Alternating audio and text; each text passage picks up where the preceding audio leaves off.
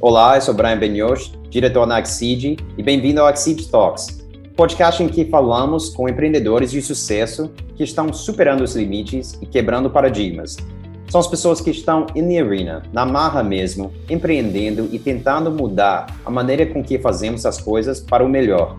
E estamos aqui no Exceed Talks para aprender deles. Com muitas dicas e histórias exclusivas, aqui você vai descobrir como fundadores e líderes das maiores startups do Brasil enfrentam os grandes desafios de crescer uma empresa, como o crescimento inicial, a escalabilidade, a gestão em períodos de crise, a busca por capital e muito mais. Esse podcast é produzido pela Axid, maior plataforma de investimentos online em startups do Brasil Último detalhe aqui, se você gostar desse episódio, por favor, compartilhe nas redes sociais e não esqueça de marcar Exceed lá. Nos diga o que você achou e o que você gostaria que a gente abordasse nesse podcast. Estamos sempre escutando você, sempre querendo ser melhor aqui na Exceed. Vamos lá então? É hora de curtir e aprender. Olá todo mundo, eu sou Brian Benioch, diretor na Exceed. Bem-vindo ao Exceed Talks, podcast em que falamos com empreendedores de sucesso que estão superando os limites e quebrando paradigmas. São as pessoas que estão realmente in the arena, na marra mesmo, empreendendo e tentando mudar a maneira em que fazemos as coisas para o melhor. Estamos aqui no Exit Talks para aprender deles. Hoje é um grande prazer conversar com Bando Cortese, CEO e fundador da BIP Saúde. A BIP quer ser o go-to app na tela do seu celular para saúde domiciliar. Seja vacinas, seja exames ou outros serviços médicos, a BIP tem a missão de fornecer tudo isso para você com segurança e poucos cliques. Resumindo, mira ser o Amazon de saúde domiciliar domiciliar.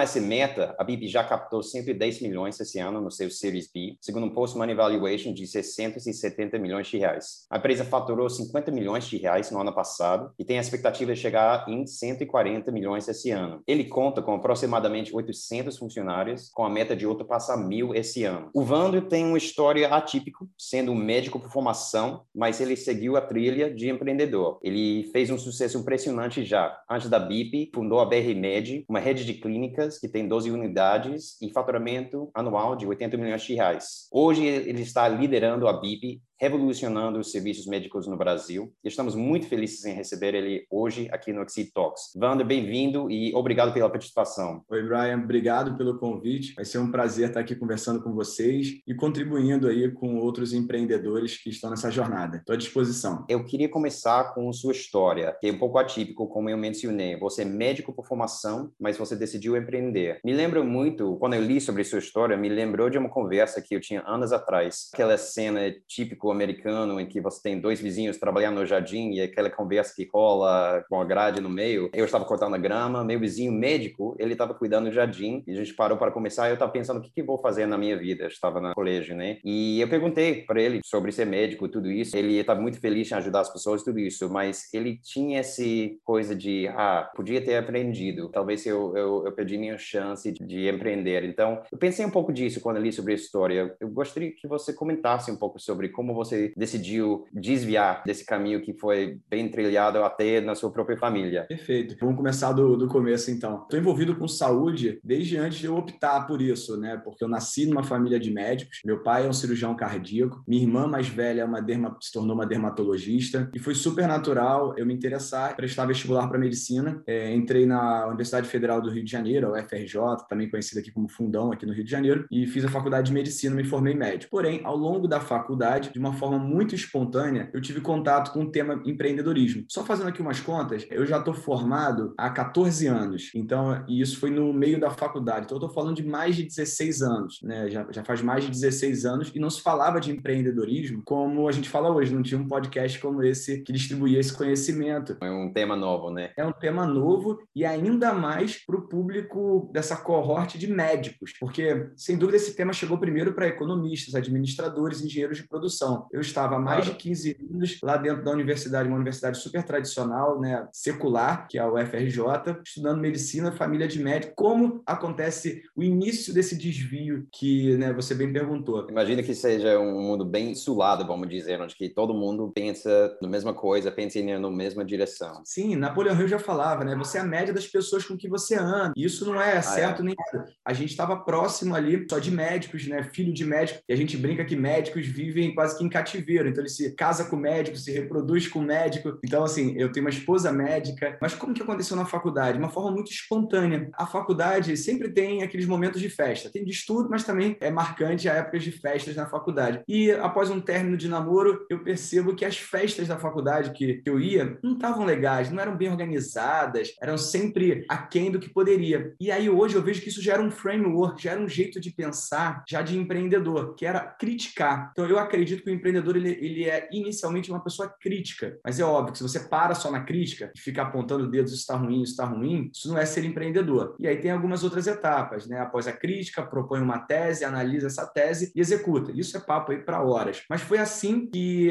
eu começo a organizar festas na faculdade e busco organizar da melhor forma possível. De repente eu me vejo empreendendo, realizando ideias, transformando ideias em realidade. Para mim isso é empreender, é tirar do campo das ideias um projeto, transformar ele em realidade, em realidade sustentável. E aí eu começo a organizar o meu despertar empreendedor. Como um bom estudante de medicina, quando eu tive interesse, percebi o meu interesse por esse tema, o que, que eu fui fazer? Eu fui estudar. Então a gente estava acostumado a devorar livros, né, de fisiologia, patologia, anatomia. Eu comecei a buscar tudo que eu podia sobre livros de empreendedorismo. Uhum. E você começa a romper com o caminho natural. As pessoas começam a perguntar: que isso, mano? Que livro é esse que você está lendo? E foi super curioso. Trazendo para essa história que você trouxe do vizinho, eu diria que não tem certo nem errado, porque a gente precisa, e muito, né? A pandemia está aí para mostrar isso, de excelentes médicos. Imagina você precisar de um médico e não ter daquela especialidade. Então, ser médico ou ser empreendedor, nenhum é melhor ou pior. Mas aí entra um, um tema super interessante que é vocação. E vocação, na etimologia da palavra, vem de vocare, vem de vocatio. Vocare é chamado, vocatio é voz. Existe algo que chama todos nós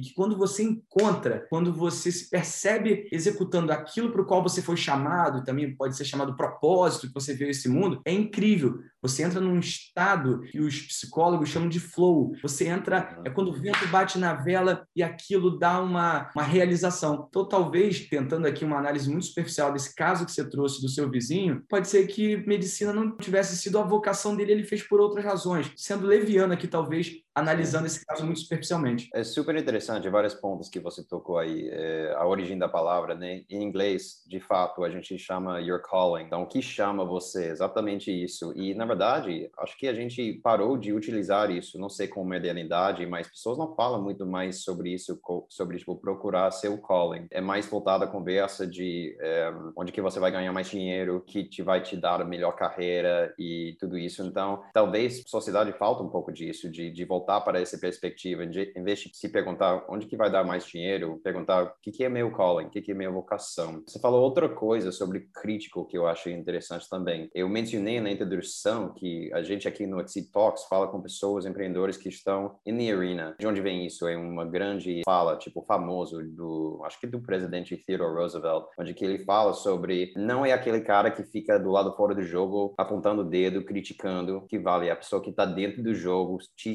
planejando e fazendo as coisas acontecer, que vincula com o que você falou. Não é suficiente só criticar, você tem que planejar e executar e, mudar as coisas, tentar tentar mudar as coisas. Muito interessante, cara. Nessa linha, né, você vê desde um, um ex-presidente até, por exemplo, Nassim Taleb está muito em alta, né? Sim. O autor negro, ele tem o livro Skin in the Game. Tá ali comprometido com Skin in the Game, é, o Man in the Arena, é isso. É... Mas assim, o processo, a meu ver, pelo menos como eu organizei na minha cabeça, ele começa por ser crítico. O Steve Jobs, né, que é uma referência para todos nós em vários aspectos, ele se dizia um troublemaker, porque uhum. ele não aceitava a realidade como lhe foi apresentada. Ele provocava a gente no sentido: esse mundo que a gente encontra não precisa ser o mundo que a gente vai deixar para os nossos filhos. E você pode ser aquele que questiona, que critica, mas desde que você faça os capítulos seguintes, que é, é executar e mudar o mundo. Aos olhos do, de muita gente, você se torna um troublemaker, mas o, a evolução do mundo, historicamente, vem por essas pessoas. Tem várias entrevistas com ele e tem um que é muito legal, onde que ele, ele fala alguma coisa assim, tipo, esse mundo que é apresentado para você, a gente acha que é estático, que é assim e vai ficar assim, mas a grande sacada das pessoas, se você pode chegar lá, é, tipo, você pode tocar nele, você pode criticar, você pode mudar as coisas. E se você pode realmente entender isso, que você tem essa capacidade, que as coisas não são tão estáticas assim, isso é um grande, vamos dizer, pulo de gato. Isso é uh, o, o, pontapé para você empreender e, e, mudar as coisas para melhor. Como eu falei para você, Wander, no início, esses Exit Talks né, é muito voltado para empreendedores tentando replicar sucesso de, de grandes empreendedores. Eu queria entender um pouco, você já fez uma vez, pelo menos, bom, você tinha sucesso das festas na faculdade, vamos dizer, a sua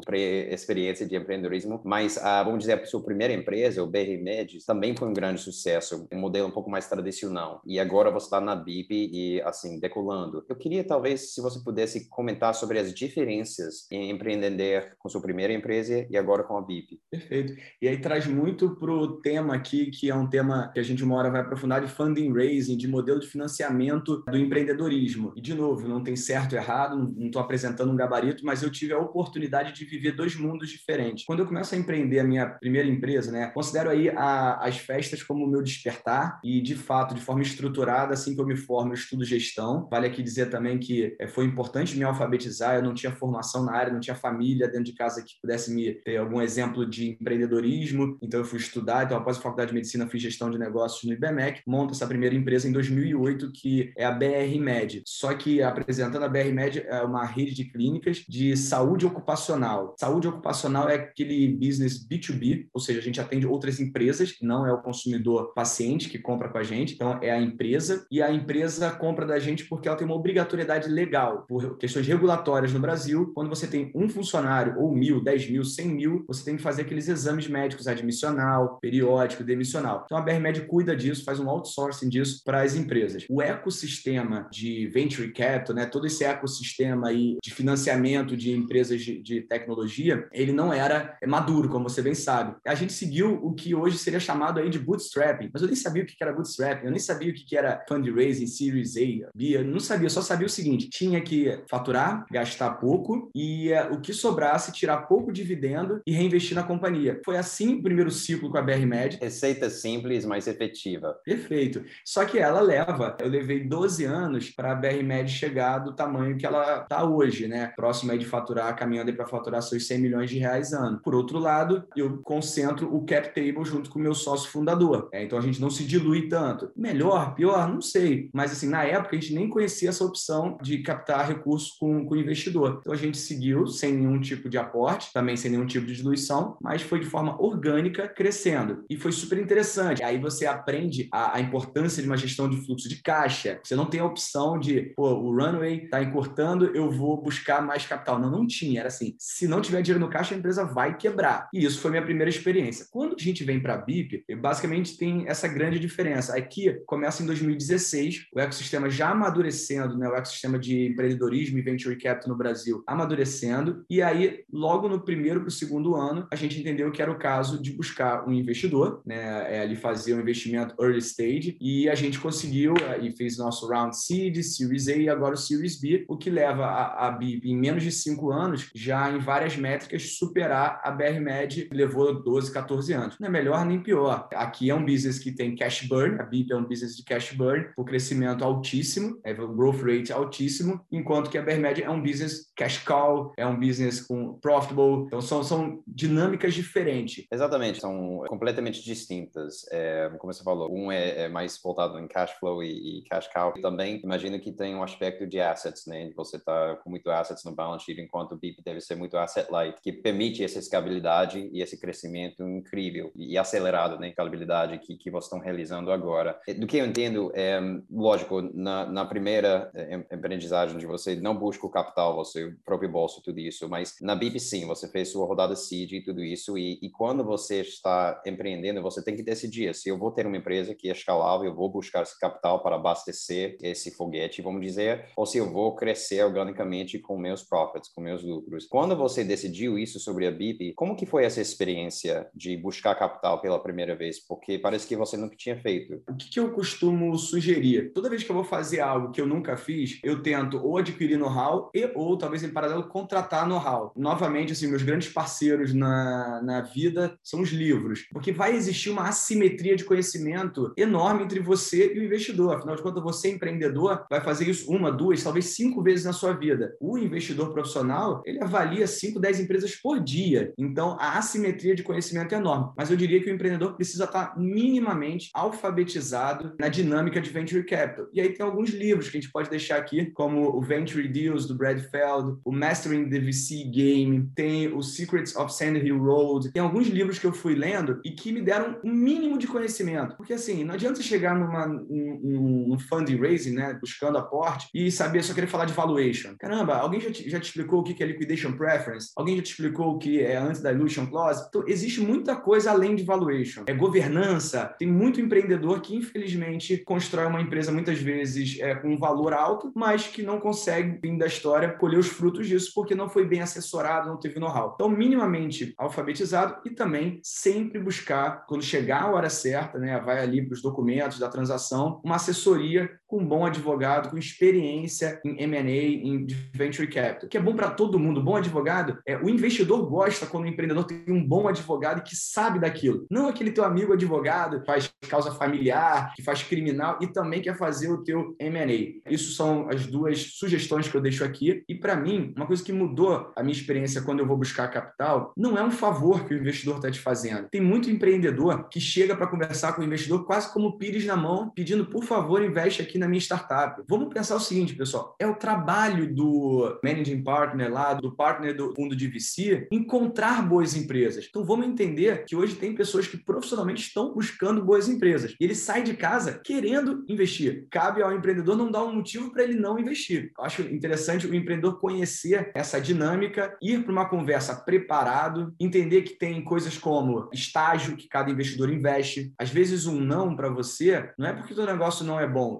E, o empreendedor tende a levar isso muito para o lado pessoal. É porque de repente esse fundo que você está conversando, ele é um fundo né, chamado late stage. Ele é para investir, ele só pode fazer cheques maiores. Ou às vezes não, ele é muito pre-seed ali, ele é early stage. Então é encontrar um fundo que faça o estágio que você está fazendo, que você se encontra. Seja você ainda está no PowerPoint, tem gente que investe no PowerPoint, ou tem gente que já não pode investir no PowerPoint, precisa né, ser um fundo de growth. Enfim, é encontrar geografia. Tem fundos internacionais que fazem Brasil, outros não fazem, que faz o setor que você está atuando, tem muita expertise setorial. Não é todo fundo que investe em saúde e que acredite na tese que você está apresentando. Então, uma vez entendido isso, começou a ficar muito mais fácil. E por fim, Brian, assim, acho que é super importante dizer: se você tiver uma boa empresa, hoje no Brasil já dá para garantir, você vai encontrar financiamento. Não pode se apaixonar pela empresa, se apaixonar pela ideia e querer empurrar que a sua ideia é boa. Se ela for boa, as métricas, seja de revenue, se for uma empresa revenue driven, seja de growth, seja de customer love. Existem métricas que vão mostrar que sua empresa está no caminho correto e o investidor vai vir, porque, novamente, eu digo, ele está aí buscando empresa para investir. Perfeito. Muitos pontos interessantes que você tocou lá. Eu acrescentaria mais uma recomendação que, na verdade, não é um livro, se não me engano, mas é um blog super extenso, chama Venture Hacks Bibles, é o Bible, que acho que o autor é Naval Ravikant, onde que acho que ele mesmo sofreu muito em uma experiência com os investidores, que ele foi aproveitado isso, eu tinha luta na justiça depois, alguma coisa assim, e, e ele com um amigo, eles juntaram todas as lições que eles aprenderam ao longo dos anos, então pode servir para empreendedores que estão aprendendo, mas o que você falou é exatamente verdade, existe uma enorme assimetria, é tipo, o fundo já fez 100 vezes esse deal e sempre é a primeira vez para o empreendedor, então o empreendedor chega, ele acha que é só, tipo, dinheiro equity, é só isso, os dois valores, mas tem N termos para serem considerados um, e detalhes, então é isso, você tem que procurar ser bem assessorado, um bom bom advogado empresarial, como você falou. E outra coisa que você falou que eu acho interessante que investidores ou fundos, né, eles têm a própria teoria, tesis, né, talvez não encaixe. Então, isso é uma coisa que a gente vê muito aqui na Exceed. A gente vê muitas empresas que não necessariamente encaixam na etapa de desenvolvimento, tipo, eles não estão no patamar ainda onde que faz sentido para o ticket do fundo, por exemplo. Então, eles querem fazer uma rodada pré-fundo para chegar nesse patamar com métricas legais, para que onde pode encaixar com o fundo, para que pode pode fazer sentido. Outra coisa que eu queria, é, nesse tema mesmo, existe alguma coisa que você gostaria de ter sabido antes de empreender? empreender? Tipo, tipo, cara, se alguém me falasse isso, teria ajudado muito. Nossa, preciso de uma hora para pois é, pois é. Eu vou te dizer. Mas assim, eu posso destacar alguns. Essa dinâmica de venture capital é uma dinâmica que eu gostaria de ter conhecido um pouco mais a fundo. Conheço muito pouco ainda, mas teria sofrido menos. E aí, uma vez que você faz um round que não foi em algum aspecto bem arrumado, depois resolver em rounds subsequentes subsequentes dá mais trabalho. Não é impossível, mas dá mais trabalho. É, a gente foi corrigindo alguns pontos que deveriam ter sido feitos de forma diferente. Que se eu pudesse voltar no tempo, falar com o Vander de 28 anos, 10 anos atrás, eu teria me debruçado sobre o tema de pessoas. E aí, quando eu falo de pessoas, algo que está me ajudando muito, Brian, é a filosofia pode parecer engraçado ou curioso, mas você mencionou o Naval. O Naval, eu imagino que seja o mesmo que o, que o acompanha, o Naval da Angel List, e ele é um filósofo também, de uma linha super interessante que é a linha do estoicismo, né, a filosofia estoica. Por que eu digo filosofia? Porque se você vai empreender e você vai crescer, você não vai fazer isso sozinho. A sua empresa vai depender de pessoas. Todo CNPJ, no fim das contas, são CPFs atrás. E lidar com pessoas, não você nunca vai estar pronto, você nunca vai saber tudo, mas filosofia ajuda muito. O empreendedor no início é muito comercial o produto, quer vender e melhorar o produto, só que ele não consegue olhar no detalhe. E aí você vai ver a importância da cultura, a importância dos valores, e isso que, no fim das contas, a BIP agora, até atualizando a abertura do, do, do, podcast, a BIP já passou agora de mil funcionários. Parabéns. Obrigado. Assim, então, são mais de mil famílias que estão ali com a gente, mil pais ou, ou, mães, crescendo muito. Então, assim, você está lidando com muita gente e você precisa comunicar bem. Enfim, acho que se eu pudesse voltar no tempo, eu teria me debruçado sobre esse aspecto que no Brasil, em especial, é muito pouco difundido. Tem um tema super interessante. É, você mencionou estoicismo, isso me lembra de assim, antigamente, nos tempos antigos, né, filosofia foi essencial.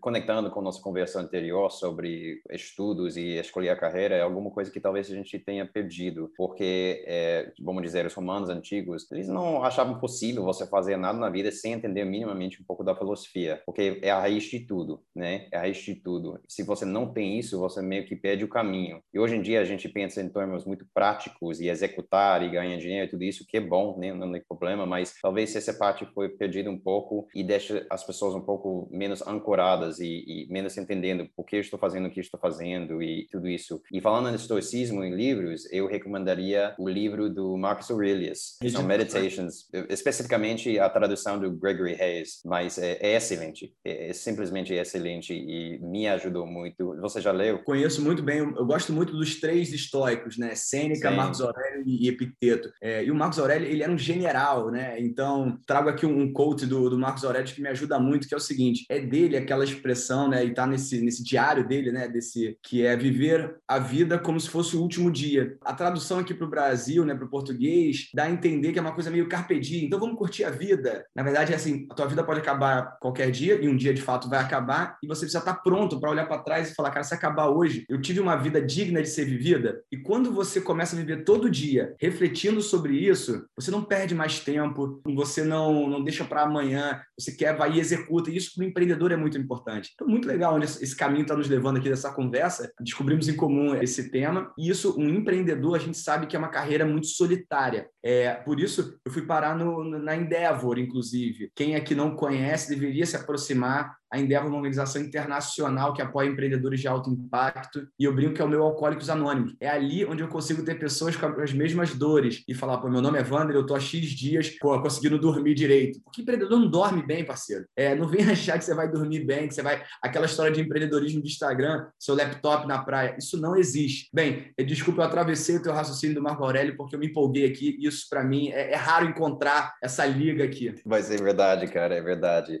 Eu também não dormo direito preto. É isso mesmo, cara. E é solitário mesmo. E você sofre muito, mas assim, é, você just keep going on, just keep going forward. Mas o que eu ajudo muito, como você falou, ninguém faz nada sozinho. O que eu achei na, na minha, no meu caminho é sócios. Sócios são essenciais para você compartilhar é, essas dificuldades e são aqueles caras que você pode compartilhar, que entendem o que você está passando, que eles estão passando isso com você. Eu estou fazendo essa gravação do, do caso sócio. E eu, eu queria, é, eu queria falar, na verdade, falar um pouco mais da BIP, porque é super interessante o que estão fazendo. E quando eu cheguei aqui hoje de manhã, carro em frente do prédio do meu sócio, BIP. Está por todo lado aqui. Vocês mandei seguir você. é, não, eu, eu, full transparency. Eu já sou cliente, já utilizei o serviço BIP, excelente. E, e, tem detalhes também que vocês pensam também que gostei muito, tipo de, de mandar coisas de um, é, o gelo que você colocou depois da vacina e tudo isso com a marca de BIP, eu achei, tipo, like, very considerate. Gostei do, do customer experience, do UX. Mas, enfim, eu cheguei lá e, e também, é, não é só hoje. Eu ando nas ruas aqui no Rio, eu vejo cada vez mais pessoas com a camisa da BIP. É, assim, vocês estão passando um, um tempo de eu diria, crescimento impressionante. É, uma das dúvidas que eu tinha é o seguinte: como você sabe, quando você está empreendendo, é, as dificuldades e, vamos dizer, as respostas certas dependem muito da etapa de crescimento. Porque pode ser que quando você está crescendo do zero até sua primeira rodada, ou de tal faturamento até o outro faturamento, as respostas certas são aqueles. Mas depois, e muitas vezes esses depois acontece de captar investimento e você embarcar numa nova etapa de crescimento, você tem que revisitar é, essas mesmas perguntas e, e, questionar se a resposta ainda é a mesma. E me parece que você e a BIP estão nesse ponto de, vamos dizer, a virada, inflexão, talvez agora, essa, essa rodada de sucesso agora, Series B, muito dinheiro na conta agora e muitos desafios. É, eu acho muito legal uh, a sua missão, a sua visão de ser um Amazon de saúde domiciliar, e, mas lógico, grandes desafios aí. Eu queria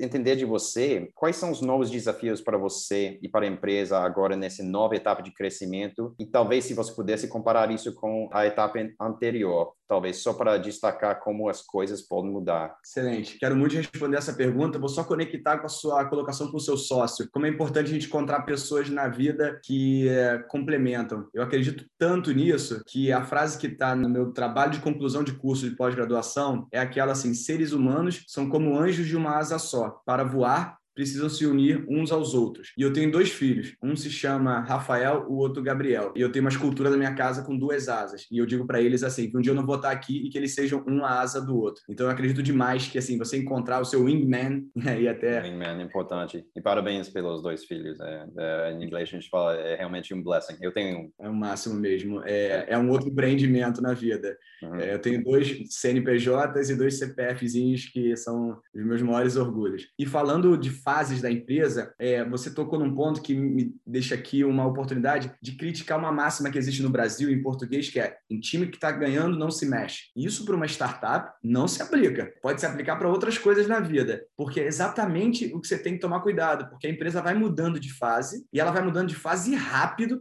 exatamente porque você busca capital e acelera isso, é quase como se estivesse anabolizando a empresa. E aí, de novo, né, os livros são meus companheiros. Tem um livro que é, é, é relativamente recente, tem uns dois anos no máximo, que é do Reid Hoffman, é, né, o fundador do LinkedIn, que chama Blitzscaling. E no, no livro Blitzscaling, o Reid ele, ele é muito feliz e ele coloca a empresa em fases. E ele faz a seguinte analogia: quando você está ali de 1 a 10 pessoas envolvidas, é uma família, se comporta como uma família. Depois, quando você já vai ler algumas dezenas, já é uma tribo. Algumas centenas é uma vila. E depois, quando você alcança milhares, você vira uma cidade, se comporta como uma cidade. E depois, é, dezenas de milhares, né, você vira uma nação. E você não pode querer gerenciar uma família com a mesma complexidade que você gerencia uma cidade, uma nação. Então, o que eu estou querendo dizer aqui? A, gente mencionou agora há pouco que a BIP acabou de, de ultrapassar os mil colaboradores. E para mim, que bebo na fonte desse livro do Reid Hoffman, o Blitzscaling, eu falo, caramba, a gente está saindo então então de uma vila e a BIP já é uma cidade. E a cidade, para ser gerenciada, para ela né, continuar operando, ela precisa de uma estrutura diferente, ela precisa de pessoas mais sêniores. Então, o número de funcionários é só um dos KPIs que a gente pode utilizar, mas é tamanho de operação, número de clientes atendidos, faturamento, isso tudo junto, você vai analisando que a, a tua empresa está mudando de fase e você precisa ir ajustando todos esses aspectos. Liturgias que precisam ser fortalecidas, processos que antes eram desnecessários e passam passam a ser necessários. Ah, Vander, mas está burocratizando a empresa. Não, a gente está criando processos para que ela continue crescendo com qualidade. Então é isso, acho que o livro do, do Reid Hoffman traz essa resposta para a gente. E um bom conselho, que é outra coisa também, né? As pessoas esquecem que o teu investidor muitas vezes passa a ser membro do teu conselho de administração. Eu não estou falando conselho aqui de pitaco do amigo da esquina que nunca empreendeu e quer, ou do coach do Instagram, não. Estou falando aqui do teu conselho, pessoas que se tornaram seus sócios e que tem ali o board of directors, né? Então, um bom conselho também vai vai te ajudar a enxergar, como me ajuda. Tem certa, certos momentos que aquele, de repente, líder técnico que estava à frente do seu time de desenvolvimento e que é uma pessoa que você tem um relacionamento, é seu amigo, pode ser que ele não tenha mais a carcaça para continuar sendo o líder técnico do novo momento da empresa. Outro livro que fala muito isso é o The Hard Things About Hard Things. Lado difícil das coisas difíceis, acho que foi essa tradução. É isso, então, é, é, isso, é entender que existem fases e que em time que está ganhando, a gente mexe sim quando chega a hora. É isso mesmo. E você falou algumas coisas super interessantes interessante sobre essa expressão em inglês de tipo não mexe com o time que está ganhando, né? Realmente não se aplica para startups porque na verdade as coisas estão crescendo tão rápido que você tem que ficar na frente, sua mente pelo menos tem que ficar na frente, porque pode estar funcionando agora, mas daqui a alguns meses vai ser outro cenário com outras variáveis e você já tem que começar a preparar porque você não pode simplesmente muitas coisas não dá para mudar dia para noite, tem que se preparar, tem que deixar o groundwork para que você não entrave o crescimento, você não boot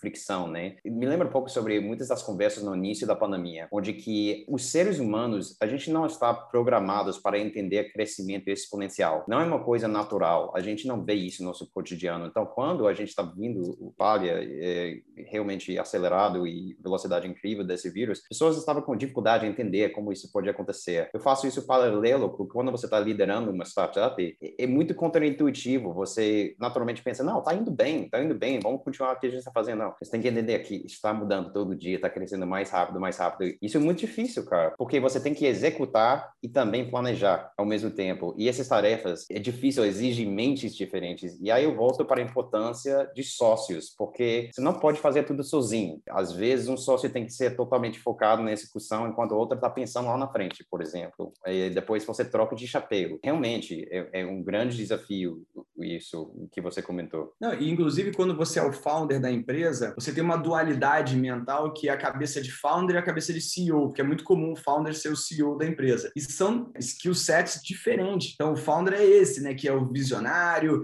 é o que quer fazer o negócio acontecer ali, enquanto que o CEO começa a ser mais necessário conforme a empresa vai tendo um business de fato. Então saiu da ideia, começou a tracionar e é difícil você ver, é, vai chegar um momento onde de repente eu não vou ser o melhor CEO para a BIP. Isso é natural, isso é história normal. E vamos contratar um CEO profissional de uma empresa listada, se eventualmente a BIP quiser ser uma empresa listada, ou eu vou me preparar para isso. É necessário, é importante entender que são fases diferentes. Então, é, eu gosto muito de romper essas máximas, porque acho que elas são verdadeiras armadilhas para os empreendedores que estão por aí, porque eles ficam repetindo isso para eles mesmos e às vezes isso é, é, o motivo da derrocada. Eu levo muito a sério o empreendedorismo. Esse hype em volta do empreendedorismo me preocupa, porque né, você que milita nesse ambiente também sabe que de cada 100 que começam, mais de 80, mais de 90% vão se machucar, não vão conseguir prosperar. Então é algo, quando alguém está entrando ali, tem que estar tá ciente do jogo que está começando a jogar. O que a gente vê? Vamos falar aqui a verdade, a gente vê pessoas deprimidas, a gente vê casamentos é, muitas vezes é, sendo prejudicados, patrimônio de família sendo queimado, muitas vezes pessoas saem devendo dinheiro. Vânia, você está sugerindo então que as pessoas não empreendam? Não, só estou sugerindo que elas saibam qual é o real jogo do empreendedorismo. Eu estimulo demais o empreendedorismo, porque eu acho que um país vai ser melhor quanto melhor forem os seus empreendedores, né? Porque vai, vai melhorar a economia, vai gerar emprego, pagar impostos. Porém, do mesmo jeito que eu não poderia é, jogar basquete, eu tenho 1,72m de altura, Brian. Então alguém tinha que dizer para mim assim, cara, não dá para você e tudo bem, não faz de mim melhor nem pior. Da mesma forma, empreendedorismo não é para todo mundo. E aí, de novo, a gente volta no ponto do calling, da vocação, que passa pelo seu próprio percepção, self-awareness. Isso é super importante, acho que falta muito. Eu brinco que aqui no Brasil tem muita gente que vive o mindset de Xuxa. Xuxa, né,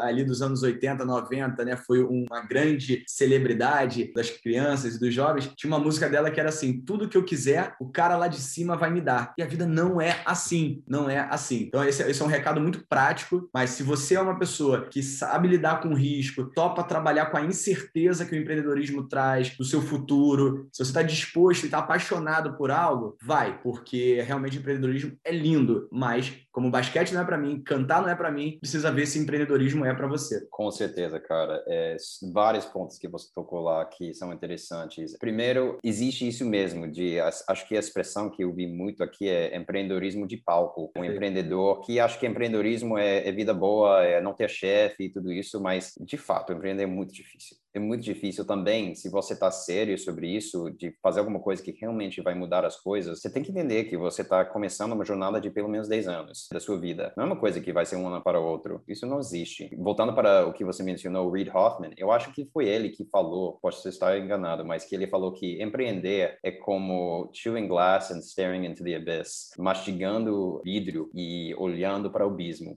E tem muito disso mesmo, porque parece tudo sexy, vamos dizer, na Instagram, vida de empreendedor, captando centenas de milhões de reais, mas com esse dinheiro vem uma baita responsabilidade de entregar. Como você falou, sendo prático, isso é para empreendedor, a ciência disso e dos números também, como você falou. A grande maioria de empreendedores não atinge sucesso, isso faz parte, mas aqueles que dão sucesso pode dar um sucesso incrível. A gente sempre fala sobre isso com nossos investidores, por exemplo, na Exceed, porque quando você investe em startups, você tem que entender esse aspecto que, assim, depende das estatísticas que você olha, mas numa categoria de startups, 1 em 10 pode ter sucesso. Felizmente, aqui na Exceed, a gente tem um, um hit rate um pouco maior, a gente já atingiu, acho que, quatro exits é, de nosso portfólio com, acho que são 38 empresas por aí, então está indo bem, mas também a gente já analisou mais que 5 mil empresas e a gente aprova, assim, menos que 1%. Isso mostra como é os números, né? Os base numbers desse, desse mercado não é garantido sucesso, muito longe disso. Então, é uma coisa para realmente estar preparado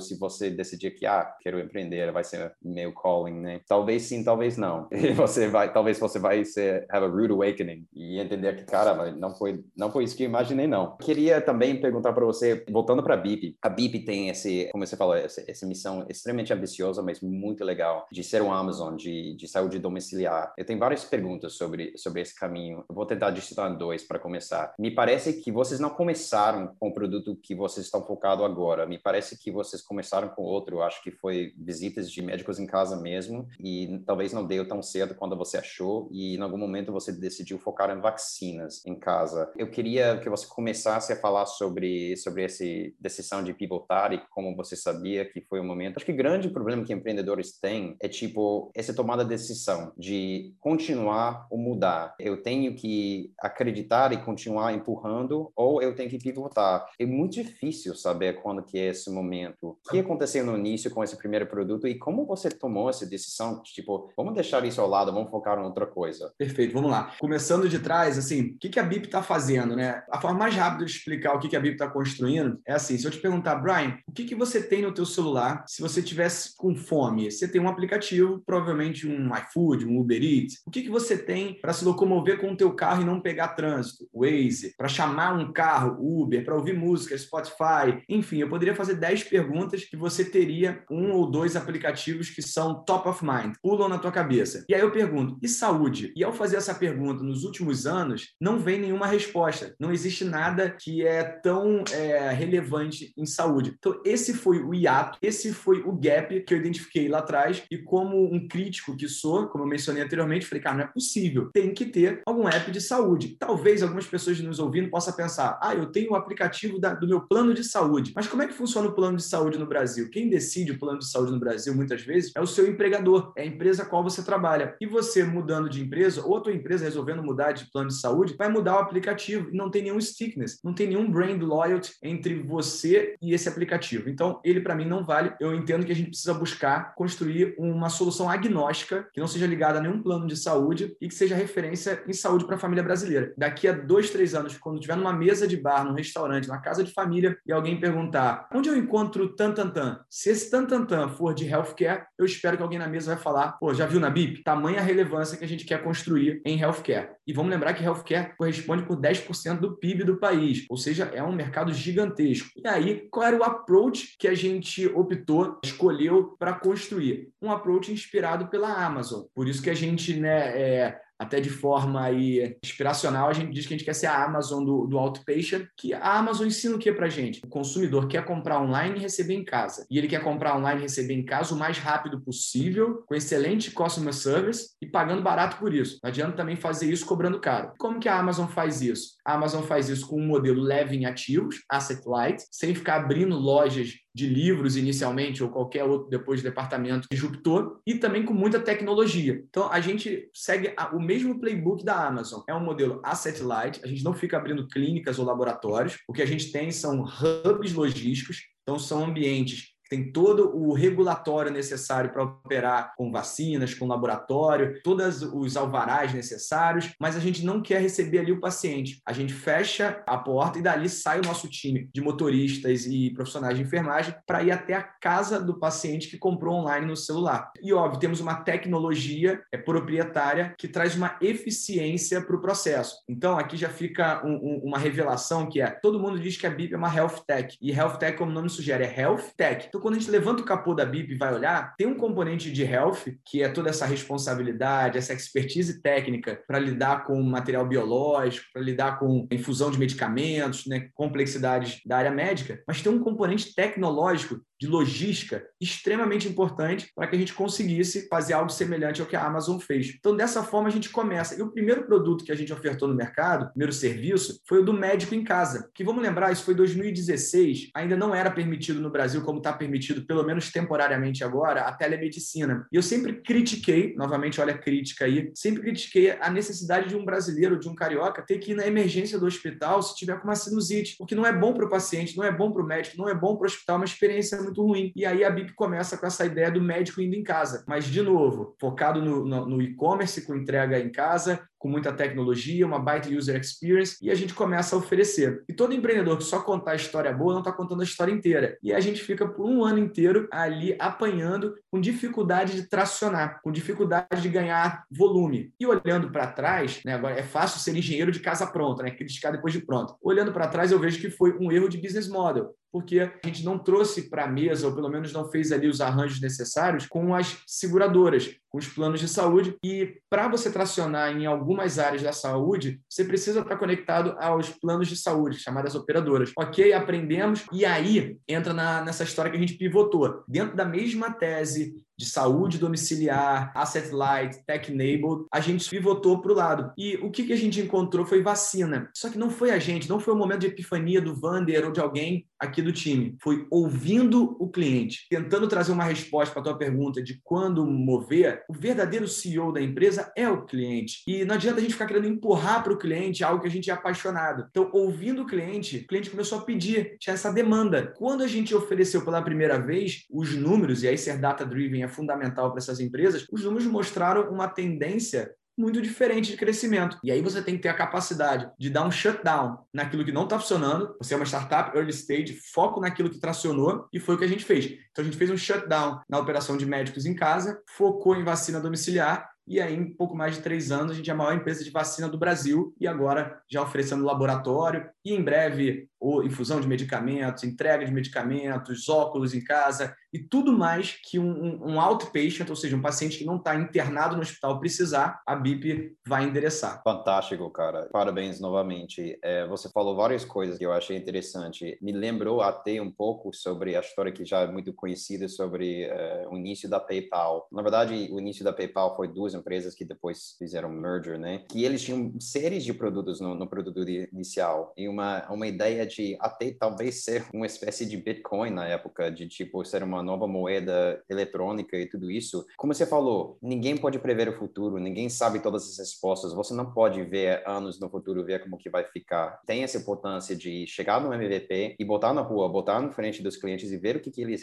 realmente gostam. Isso vai te direcionar mais do que qualquer outra coisa. E eu acho que na história deles, o resto que eles estavam oferecendo, o, o cliente meio que não ligava, tipo, whatever. Mas esse negócio de fazer e-mail de dinheiro, Gostei disso, isso é bacana. Como você falou, CEO é o cliente, ele falou, eu quero isso. Ah, tá, então vamos focar nisso. E acho que começou a partir daí. E agora você falou de novos produtos que eu acho, caramba, muito legal, muito interessante. As possibilidades são quase ilimitadas do, dos serviços e produtos eh, médicos que você pode ter em casa com um clique na BIP, mas é, é super importante quando você está empreendendo não perder o foco. Muitos empreendedores começam e, e pensam, eu vou fazer tudo, vou fazer tudo, tudo, pode fazer tudo isso, e eles têm olhos muito grandes, visão e, e muito grande, mas o fato é que para fazer apenas uma coisa é incrivelmente difícil. E você descobre isso quando você está na marra tentando fazer, executar, tipo, só fazer alguma coisa bom é muito difícil. Vocês começaram com vacina e agora vocês estão começando com exames, como você falou, com, com talvez medicina em casa ou algo disso. Eu queria entender um pouco sobre seu processo de tomar decisão, não somente de você, lógico, dos seus sócios, do seu board of advisors, quando é o momento certo para frouxar um pouco esse foco e falar, agora a vacina está rolando, agora vamos, vamos considerar outros produtos, né? E como você decidiu quais são esses produtos e tudo isso. Isso é muito bacana porque realmente dá essa vontade de querer resolver todos os problemas e ainda o que eu vejo muito empreendedor ali no início, ele começa a ter algum faturamento, algum revenue em três, quatro linhas diferentes e você falar para ele, ei amigo, essa aqui por N razões, a gente está vendo que tem métricas melhores, você vai precisar fazer um shutdown nessas aqui e focar nessa aqui. Ele fica para morrer, ele não quer abrir mão daquele faturamento que já está vindo. Tem uma, uma frase que é muito bacana que diz, né, o burro nunca aprende, o inteligente erra e aprende, o sábio é aquele que aprende com o erro dos outros. Está repleto de, de exemplos por aí de pessoas que tentaram é, atacar várias frentes ao mesmo tempo e não conseguiram, e o contrário a gente encontra muito quem focou numa, numa solução, numa dor, é, cresceu e depois vai fazendo um zoom out, que é um outro tipo de, de, de pivô que você pode fazer. Então, a própria Amazon ensina isso para gente, né? A Amazon começa ali com livro, e hoje a gente sabe que livro não responde nem por 3% do revenue total da Amazon. Só que se ela tentasse endereçar tudo, não fazia o menor sentido, ela não ia conseguir colocar de pé. Isso é um excelente conselho para a tua audiência que você traz, que é foco. E aí, como saber a hora que você consegue, é, de repente, ampliar? Eu digo que toda empresa tem que ter a sua estrela norte. Na BIP, a nossa estrela norte é o NPS. Net Promoter Score, que para aqueles que não conhecem é um score baseado na satisfação do cliente, ele mede a reputação da companhia e ele vai de um range de menos 100 a mais 100. O da BIP é 98 positivo, então é muito alto. Então se você tem a sua estrela norte, eu vou querer fazer o máximo de serviços que eu puder mas desde que a minha estrela norte esteja preservada. Então vai ser sempre assim: eu consigo expandir para outras linhas de negócio sem prejudicar? Hum, hum, ainda estou precisando fortalecer aqui essa linha de negócio. Ter a clareza de qual é a estrela norte da tua companhia. Algumas companhias têm como estrela norte venda, aquele famoso cresça rápido quebre coisas. Ok, em saúde eu não acredito nisso que basta um problema sério para quebrar a tua companhia. Então, em saúde, a gente optou desde o início, é uma pedra angular da empresa, a empresa foi construída em cima disso é a qualidade. A gente sempre quer expandir, mas quando a gente sentir que a gente consegue expandir entrando nesse novo serviço com altíssimo nível de qualidade, um NPS alto, e não deixando cair o NPS da business unit anterior. E para qual serviço ir? Novamente, ouvindo o cliente, perguntando o que mais o cliente gostaria que a gente oferecesse, e dentro daquilo que vem, a gente analisar o que é mais sinérgico com o que a gente já faz. Por exemplo, a gente pergunta para todo cliente que é atendido pela BIP, a gente pergunta o que mais você gostaria que a BIP oferecesse. E vem de tudo. Quando eu digo vem, é, vem todo tipo de, de, solicitação. A gente tem desde pedido de vacina PET para animais até engraçadinhos que pedem para a gente entregar sushi. Enfim, tem de tudo, mas a gente viu que exames laboratoriais é um mercado grande, com boas margens, muito sinérgico com o nosso business inicial, que foi o business de vacina. O cliente está pedindo. Somando isso, a gente fez esse novo movimento. A NPS está entregando, está tão alto quanto de vacina. Quando a gente sentir que a gente está pronto para olhar outra business unit, de novo, que tem um bom mercado, mercado, com boas margens, que os clientes estejam pedindo e que guarde sinergia com o business atual. É o mesmo cliente que eu já fiz aquisição desse cliente, é o mesmo que vai comprar essa outra linha de serviço, ou eu vou ter que desbravar toda uma nova clientela. Não faria sentido. Né? O pessoal aqui, a grande parte, conhece a relação CAC-LTV. Então, pô, já paguei o CAC, né? eu já tive o custo da aquisição do cliente. Eu quero mais agora fazer o cross-selling, quero aumentar o lifetime value desse cliente. Essa é a forma que a gente na BIP tem para crescer para outras business units. Fantástico, Wander. Eu sei que seu tempo é muito curto, eu queria te agradecer muito por ter participado. Eu acho que a conversa foi extremamente rica e, na verdade, gostaria de ficar mais. Eu tenho muitas outras perguntas e assuntos para trocar com você, mas você tem várias obrigações e responsabilidades. Muito obrigado por ter feito tempo para conversar com, com a Exceed hoje. Uma última coisa para quem está assistindo aqui: se você puder passar uma mensagem para todos os empreendedores, empreendedoras, pessoas querendo empreender, que estão assistindo esse podcast, o que você gostaria de passar? Qual é a mensagem que você queria deixar com eles?